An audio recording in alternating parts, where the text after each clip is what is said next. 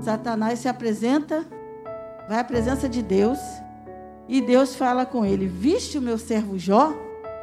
E citou suas qualidades. Então Deus falou para Satanás, né? Ele disse: De onde você vem? Ele, ah, vem de rodear a terra. E ele perguntou: Você viu Jó? Aquele homem íntegro, honesto? E foi citando as qualidades de Jó. Aí Satanás fala para Deus: Se que Jó era tudo aquilo por conta de sua condição, mas se tirasse tudo dele, deixaria de ser o que era. Então Satanás falou para Deus: Ah, Senhor, ele é esse homem que é maravilhoso, porque ele tem tudo. É rico, tem uma boa uma família numerosa, né? goza de uma saúde maravilhosa, fazendas, animais, né? Ele não poderia ser outra coisa, né? Mas tira isso dele. Vamos ver o que vai acontecer. Será que ele vai ser realmente essa mesma pessoa, né? E como nós já sabemos, Deus autorizou Satanás tirar tudo de Jó, menos tocar na sua vida. Assim foi feito. E num só dia, Jó perdeu tudo e ainda por cima adoeceu muitas adoeceu com muitas feridas pelo corpo. Então, Jó se tornou uma pessoa até indesejada, porque ninguém queria ficar perto de um homem doente cheios de chagas pelo corpo, com mau cheiro. Né? Até os amigos se afastaram, os, os parentes. Nessa hora, né? todo mundo corre. E assim Jó ficou abando sozinho. Né? Mas, para surpresa de Satanás, o comportamento de Jó não foi o que ele esperava. E lá no versículo 20, 21 e 22 do capítulo 1, olha só o que Jó diz. Então Jó se levantou e rasgou o seu manto e rapou sua cabeça e lançou em terra. Mas no finalzinho dessa frase ele diz assim: e adorou. Senhor é forte, né? Diante de tudo que aconteceu com ele, de tudo que, estava, que ele estava passando, ele não fez outra coisa a não ser adorar. A dor de Jó era tão grande que ele rapou a cabeça, se jogou no chão. Né? O desespero era tanto, mas que Satanás esperava que ele fizesse, ele não fez. Ele adorou ao Senhor, ele adorou a Deus. Aqui eu faço uma pergunta aos irmãos, né? Como seria a nossa atitude diante de uma situação como essa? E várias vezes já passou por mim, pelo menos na minha cabeça, né? antes mesmo de estar trazendo para os irmãos essa, é, sobre essa história, eu ficava pensando, meu Deus, um sofrimento desse não é para qualquer um, não. Né? É muito de, muita coisa forte. E levaria mesmo a gente ao desespero, à loucura, sei lá, né?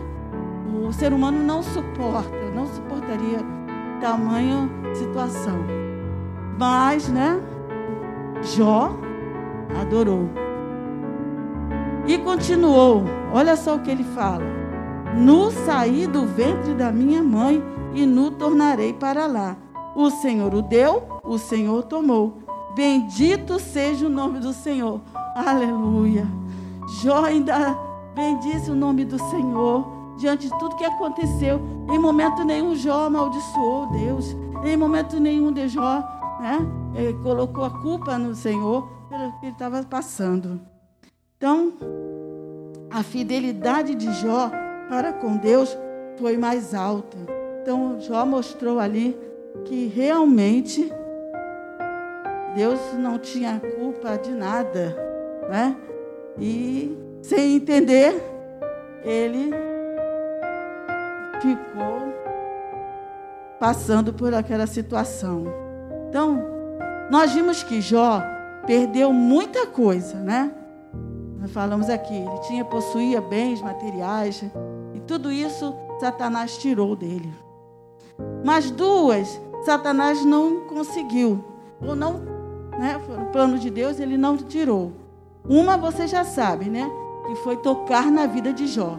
Ele colocou chagas no Jó, feridas no corpo de Jó, uma enfermidade gravíssima, mas não tirou a vida de Jó. E qual foi a outra que ele não tirou? Quem sabe? Quem responde? Hã? Hã? A mulher, né? A esposa de Jó. A mulher de Jó foi preservada. Por que será, né? O que, que aconteceu ali? Se ele perdeu, os filhos né, morreram, os animais, os seus empregados, que ele tinha muitos empregados, muitas pessoas estavam a seu, a, é, trabalhando para ele, mas a sua mulher foi preservada. Então isso nos chama muita atenção. E eu conjecturando, né? Eu acho que Satanás sabia que ela, diante de tanta pressão, teria um comportamento que poderia ajudá-lo no seu objetivo. Porque Satanás não joga para perder, né? Que era o quê? Qual era o seu objetivo? De levar Jó a blasfemar contra Deus. A gente sabe que nós mulheres conseguimos às vezes tirar coisas, né, dos homens, das pessoas, dos nossos maridos, com aquele jeitinho, né, aquele modo carinhoso. Às vezes, não, eu não vou fazer, não adianta. Mas filho, olha, isso e aquilo, e a gente fica, né, naquela e acaba o marido, o esposo, ou seja, cedendo. E assim, né? O que acontece? Essa mulher, lá no capítulo 2, no versículo 8 e 9, podemos constatar esse comportamento dela. Vejam aí o que ela fala para ele. Olha o que essa mulher fala para Jó. Olha o que essa, essa mulher teve a capacidade de falar para o marido, né? Ela diz assim: Lá no capítulo 2, versículo 8 e 9. Jó estava todo cheio de chagas, feridas, se coçando com um pedaço de telha, porque ele já não tinha mais nem condição de usar os dedos, as mãos para poder se coçar. E ela diz assim para ele: Ainda retens a tua sinceridade? Quer dizer, a tua fidelidade? Amaldiçoa a Deus e morre. Olha só o que ela disse para ele. Meu Deus, era muito desespero, né? Ela viu a situação do marido, não podia fazer nada por ele. Então ela achou que a solução seria: amaldiçoa, amaldiçoa a Deus e morre. Mas ela não diz amaldiçoa o teu Deus, ela diz amaldiçoa a Deus. Na verdade, essa mulher também conhecia Deus. Nessa verdade, essa mulher também sabia que era Deus. Mas aquilo que eu falo, eu, eu quero deixar aqui uma, uma palavra para os irmãos. Que Jó estava muito preocupado em agradar ao Senhor, preocupado em fazer as coisas para Deus. E às vezes nós esquecemos que somos uma só carne. E é necessário que o homem e a mulher, o marido, né, e a mulher estejam juntos em todas as situações, não só no momento que você casou, é muito muito bom, mas você sabe que a responsabilidade, né, do homem de ser o sacerdote da casa tem que fazer com que a sua esposa também esteja junto, acompanhando você em todas as situações. E aqui nesse momento a gente vê claramente que ela diz: Ainda retens a tua sinceridade? amaldiçoa a Deus e morre. Aí imediatamente Jó responde, sua mulher: Como fala qualquer doida, assim falas tu. Recebemos o bem de Deus e não receberíamos o mal? Em tudo isso, Jó não pecou com os seus lábios. Então a gente vê mais uma vez, né? Jó poderia dizer: É verdade, eu vou amaldiçoar mesmo, porque no, diante dessa situação, né? Você, mulher, tem minha esposa é, tem, me ama, gosta de mim. Então acho que o, o teu conselho é bom, né? Ele poderia pensar assim, mas nem assim, nem mesmo a sua mulher conseguiu fazer com que ele dissesse algo a respeito de Deus, contra Deus, né? Vemos aqui claramente que a mulher de Jó também seguiu o que ele fazia. Ela não conhecia Deus, o Deus que Jó temia. Então, apesar de fazer tudo, tudo que Jó fazia, ela via, ela observava, mas aquela coisa, vamos para a igreja? Vamos. Né? Senta no banco, assiste o culto, vai para casa, passa a semana, vamos para a igreja? Vamos. Mas a salvação, a, a sua vida é, né? Cada um vai dar conta de si, cada um vai prestar conta a Deus do seu sua atitude, do seu comportamento. Então, se você não reconhece que o Senhor, que Deus é o Senhor verdadeiramente da sua vida, não adianta você estar aqui, você ir participar de qualquer outra coisa que esteja envolvido com as coisas de Deus, se você realmente não sente, não tem no seu coração esse desejo de adorá-lo, de servi-lo. Então você faz aquilo mecanicamente, né? Quantas pessoas fazem assim? Estão, mas não estão, né? E fica difícil, né? Nessas horas. É bem verdade que houve momentos em que Jó se desespera, se angustia, até mesmo deseja a sua morte, pois até lamentou o dia que ele nasceu. Lá no capítulo 3, versículo 13, ele diz assim: Pereça o dia em que nasci, e a noite em que se disse: Foi concebido o homem. Jó não conseguia entender a razão de tanto sofrimento e como nós questionava a Deus. Então, você pode questionar a Deus? Pode. Você pode ficar é, revoltado? Pode. Você pode tudo. Mas você tem que entender que o Senhor é soberano, que o Senhor é Deus. Né? E não tem outra. Ele é o Senhor. Porque Jó, sendo um homem bom, porque Jó, sendo um homem bom, Deus deixou que ele passasse por tudo aquilo. Tem uma pergunta que eu faço aqui, né? E eu creio que ele mesmo também questionava isso com Deus, ficava sem saber, sem resposta. Mas a resposta é clara, é simples. Deus queria provar para Satanás que ele estava enganado a respeito de Jó. Então, quando Satanás levantou uma dúvida, Deus falou: "É? Então, vamos vamos agora resolver esse problema. Vamos ver se realmente Jó é o que eu falo, que eu digo a respeito dele." E Deus permitiu, né? Simplesmente é isso. Mas dentro de Jó havia uma integridade para com Deus. E Deus sabia disso, né? E ele também queria uma aproximação mais íntima com Jó, pois ele cumpria com suas obrigações como um religioso. E Deus queria algo mais. Né? Tem aquele assim, ah, eu vou fazer isso porque senão Deus vai me castigar. Ah, porque Deus. Né? Às vezes a pessoa fica com medo. Mas medo não é, não tem nada a ver com o sentimento que você tem que ter para com Deus. Sim, temor é outra coisa. Respeito, né? reconhecimento que Ele é o Senhor da sua vida. No momento de desespero, quando nos sentimos fracos, sem força, a nossa tendência é desistir de tudo e até de desistir de continuar a caminhada com Deus. É a primeira coisa que as pessoas fazem, né? Ah, não vou mais à igreja. Ah, não quero mais ser crente. Quando a coisa aperta, eu conheci uma pessoa que chegou aqui na, na igreja e ela se converteu. Oramos muito para que ela viesse, para ela aceitasse Jesus. E um belo dia ela aceitou. E ela chegou toda feliz, contente, naquela primeira semana, né, do novo convertido. Só que as coisas começaram a acontecer.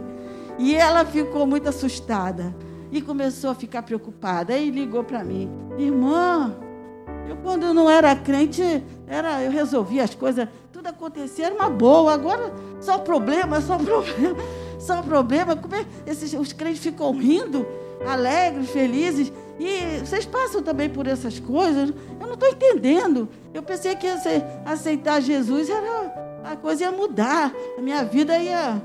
Eu falei, ah, querida, você realmente não entendeu nada. Se você quer continuar servindo ao Senhor, tem que perseverar. Tem que perseverar.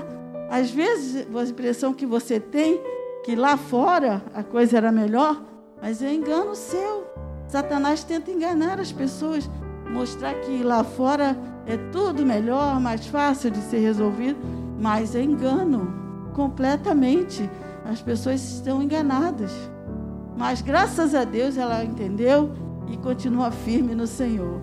Louvado seja Deus por isso, né? E, mas pelo contrário, como eu disse aqui, né? Aí é que devemos nos apegar com mais força, mais determinação em buscar ajuda no Senhor.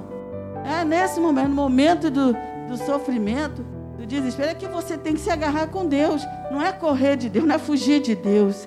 É se aproximar dEle, buscar mais a Ele, estar mais na presença dEle. Né? Do contrário, se entregarmos os pontos, seremos presa fácil de Satanás. É o que tem acontecido aí. Quantos, quantos estão hoje lamentando e chorando porque se afastaram da presença do Senhor, né? E quando passarmos por momentos difíceis, devemos lembrar que não estamos sozinhos. Lembrem bem disso, irmão. Não estamos sozinhos. Deus não deixa, Deus não desampara Deus não deixa a gente só. Passamos pelo vale, mas Ele vai estar junto, Ele vai passar conosco, né? E Ele diz assim: é, O Senhor disse: Eu que estarei convosco todos os dias da sua vida. Então, Ele diz, deixa bem claro, que Ele vai estar conosco todos os dias Todos os dias, não é um dia da semana, não. É todos os dias. Não é só no domingo. Ah, domingo, Senhor, eu estarei lá na igreja, o Senhor vai estar com. É todos os dias. Todos os dias da nossa vida, né? Ele não nos, não, não nos abandona. E o mais interessante é que quando saímos da luta, o que, que acontece? Ficamos mais fortalecidos mais crentes num Deus que tem todo o controle da situação. Foi o que aconteceu com Jó, né?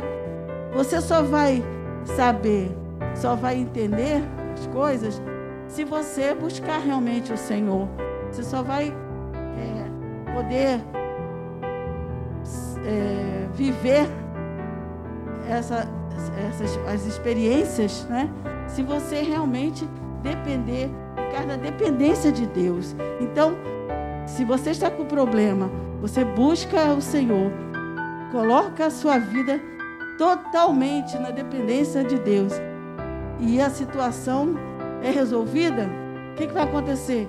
Você vai ficar mais, cada vez mais, dependente desse Deus, mais confiante nesse Deus, porque Ele não deixa a gente sem resposta, Ele não deixa, né?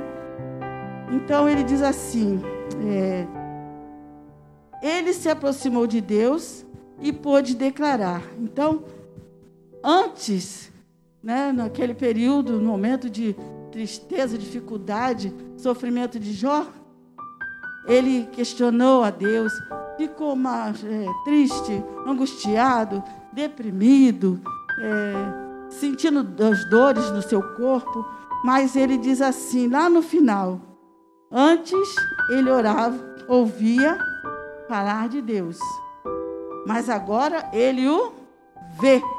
Então, ao momento que ele começou a ter experiências e, e, e colocar diante de Deus o seu problema, ele passou a ter esse, né, essa comunhão, essa coisa que realmente só quem quem pode dizer ou falar, quem já passou por isso, quem já teve experiências né, com Deus.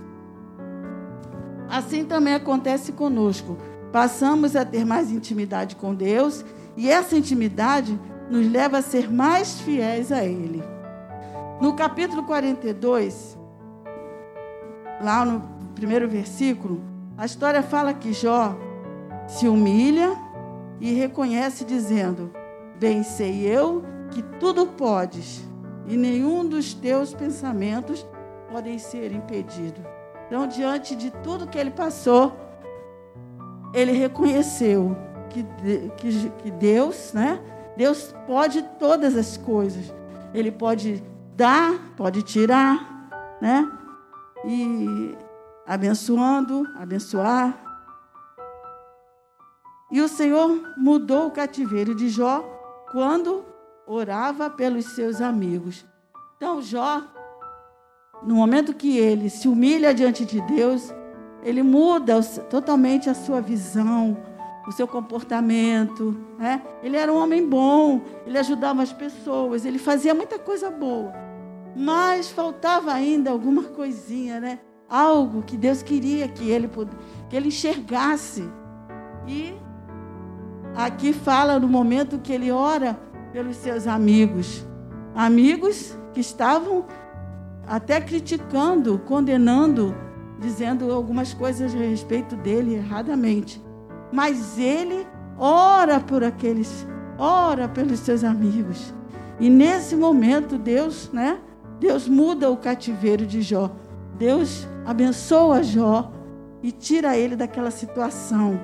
E o Senhor acrescentou a Jó outro tanto em dobro, olha só, a tudo quanto dantes possuía.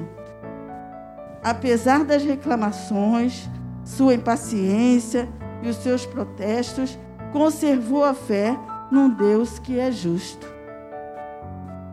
Mesmo, né, mesmo sabendo que não era um homem perfeito, né, mas ele continuava crendo que Deus o amava a si mesmo, que Deus tinha dado a ele uma nova chance para que ele pudesse continuar.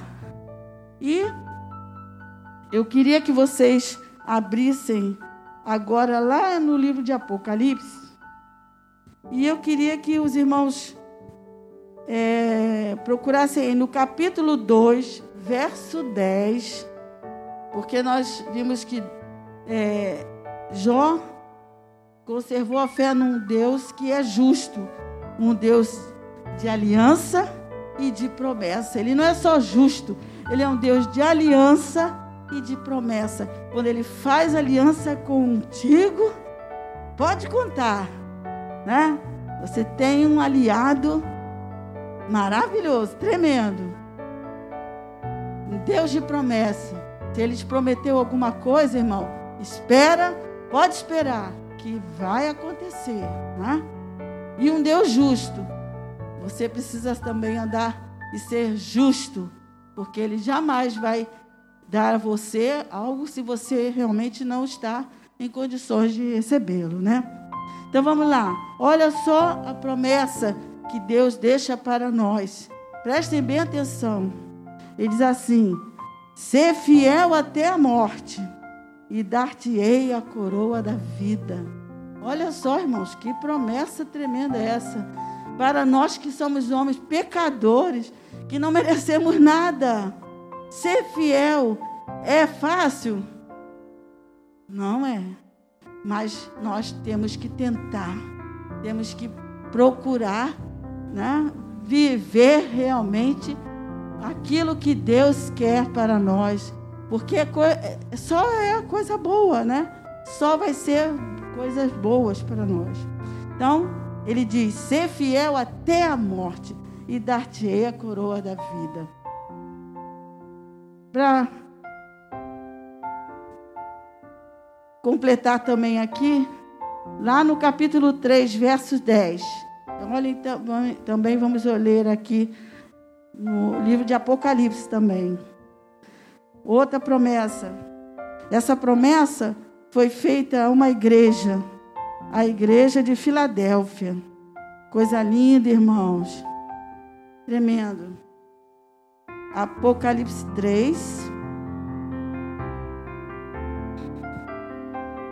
Ele diz assim: Carta à igreja em Filadélfia. Ao anjo da igreja em Filadélfia, escreve: Estas coisas diz o santo, verdadeiro aquele que tem a chave de Davi, que abre e ninguém fechará, e que fecha e ninguém abrirá. Conheço as tuas obras, eis que tenho posto diante de ti uma porta aberta, a qual ninguém pode fechar, que tens pouca força, entretanto, guardaste a minha palavra e não negaste o meu nome. Ele diz bem aqui, ó, que tens pouca força, né? Não importa, o importante é que você não não negou o nome do Senhor. Aí ele diz aqui: Eis, farei que alguns dos que são da sinagoga de Satanás, desses que a si mesmos se declaram judeus e não são, mas mentem, eis que os farei vir e prostrar-se aos teus pés e conhecer que eu te amei. Aí no 10 ele diz: Porque guardaste a palavra da minha perseverança. Sabe o que quer dizer isso aqui? É você tem obedecido a minha ordem para aguentar o sofrimento e paciência. Ó. Então ele diz: Também eu te guardarei da hora da provação que há de vir sobre o mundo inteiro. Olha aí, irmãos. Olha a provação aí que atingiu o mundo inteiro para experimentar os que habitam sobre a terra. Então, se você anda nos caminhos do Senhor, se você procura ser fiel, fique tranquilo. É claro que os planos, os propósitos de Deus, nós não sabemos que Ele tem para nós. Mas de uma coisa eu sei: se você está vivo, se você está aqui agora, é porque Deus tem algo, né? Deus sabe que você tem um compromisso com Ele. Então, que os irmãos nesta noite possam refletir a respeito dessa palavra, que vale a pena ser fiel, vale a pena. Amém, irmãos? Deus abençoe.